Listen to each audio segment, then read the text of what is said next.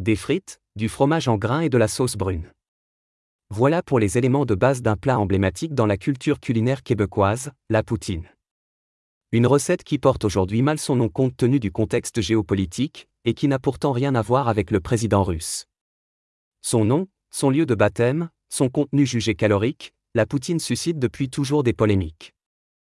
Voilà un effet collatéral de la guerre en Ukraine auquel on ne s'attendait pas, les restaurateurs ayant choisi de servir le plat phare québécois, dénommé la poutine, font l'objet de menaces. Une situation telle que la Maison de la Poutine, qui gère des restaurants à Paris et à Toulouse, a été obligée de publier une mise au point sur les réseaux sociaux afin de rappeler que la recette n'a aucun rapport de près ou de loin avec le chef du Kremlin.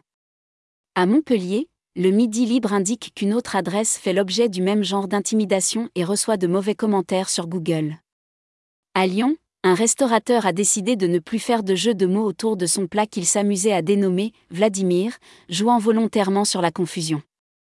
Pour comprendre les raisons du nom de baptême de cette recette typiquement québécoise, il faut consulter les diverses légendes qui s'y rattachent. L'Office du tourisme de la belle province rapporte l'une d'entre elles. En 1957, un client nommé Eddie Lennes aurait commandé des frites dans un restaurant du village de Warwick et aurait réclamé du fromage par-dessus. Le propriétaire des lieux se serait étonné en lançant Ça va faire une maudite poutine. Comprendre, ça va faire un sacré mélange. Une autre hypothèse attribue la paternité de la poutine au propriétaire d'un restaurant de Drummondville. D'après Radio-Canada, Jean-Paul Roy a décidé au début des années 1960 d'utiliser le surnom de l'un de ses cuisiniers, à savoir Tipout, pour baptiser la recette. Selon la veuve du restaurateur qui s'était confié aux médias canadiens en 2017, une serveuse aurait alors lancé Tipout fait de la poutine. L'histoire de la poutine est en réalité jalonnée de confusion et de débats.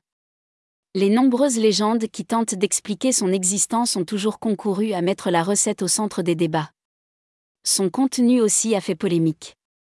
Un caricaturiste politique canadien l'avait désigné en 1987 de pire catastrophe gastronomique du XXe siècle.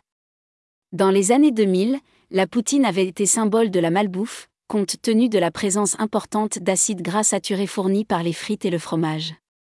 Par ailleurs, un étudiant de l'Université du Vermont, qui avait obtenu le prix de l'Association canadienne des études culinaires pour ses recherches sur l'appropriation culturelle de la poutine québécoise par les autres provinces canadiennes, avait rappelé, à cette occasion, que la recette avait d'abord été utilisée pour se moquer et stigmatiser la société québécoise.